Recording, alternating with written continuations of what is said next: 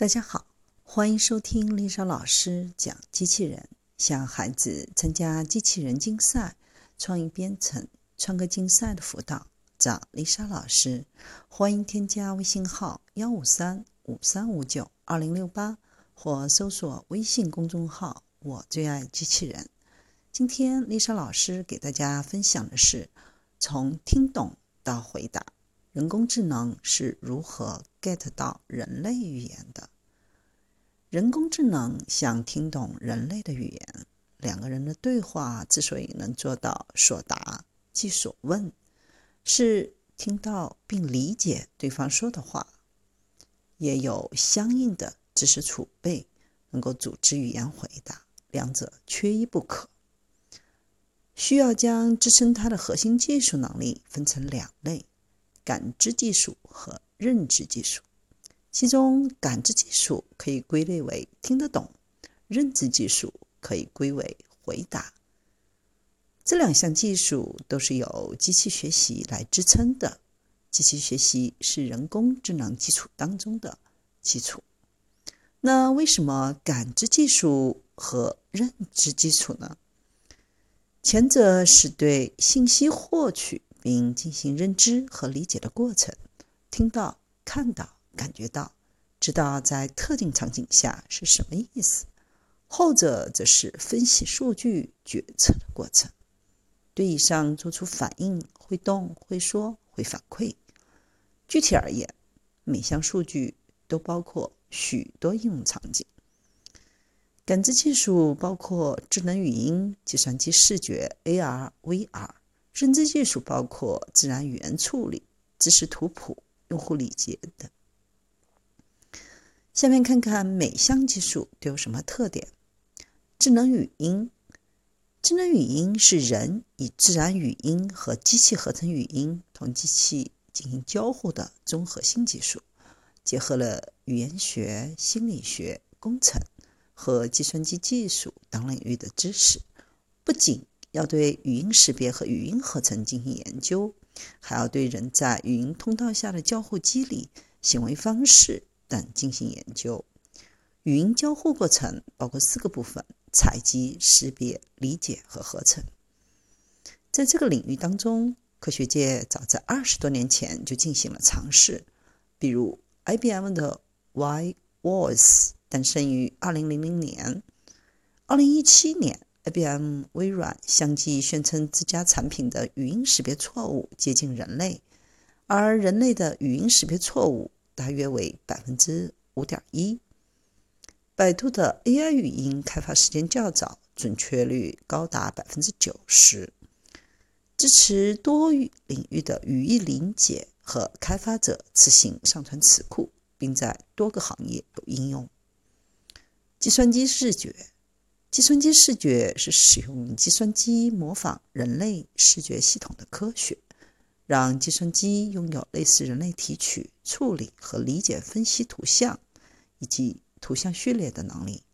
近年来，随着深度学习的发展，与处理特征的提取和算法处理渐渐的融合，形成端到端的人工智能算法技术。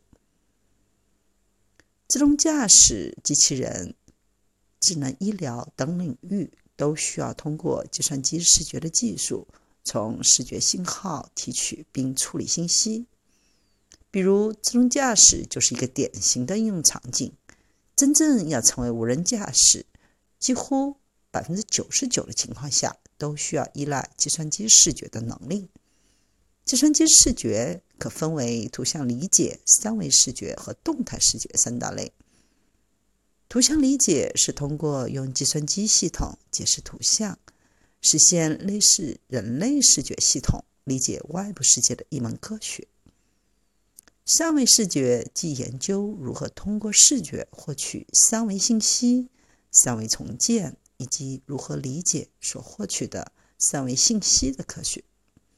动态视觉即分析视频和图像序列，模拟人处理时序图像的科学。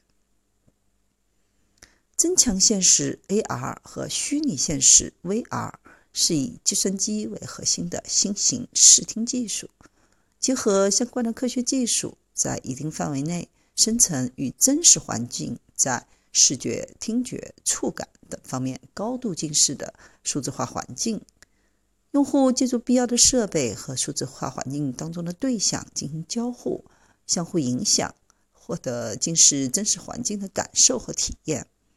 通过显示设备、跟踪定位设备、处理觉的交互设备、数据获取设备、专用芯片等实现。不难发现，感知技术的重点在于感，像听、看、触。未来还有可能有嗅觉的范畴。认知技术的三大技术：自然语言处理。自然语言处理是计算机科学领域与人工智能领域当中的一个重要方向。研究能实现人与计算机之间用自然语言进行有效通讯的各种理论和方法。涉及的领域较多，主要包括机器翻译。阅读理解、智能写作、对话系统、基础技术和语义计算等。自然语言处理的难点在于让机器懂人类。应用最广的是智能音箱，能让音箱听懂人类词语背后的真正含义。要结合场景、上下文对话，不断训练，才能一步步提高懂的层级。知识图谱。知识图谱是一种结构化的知识库，是一种由节点和边组成的图数据结构，是一种将不同种类的信息连接在一起的语义网络。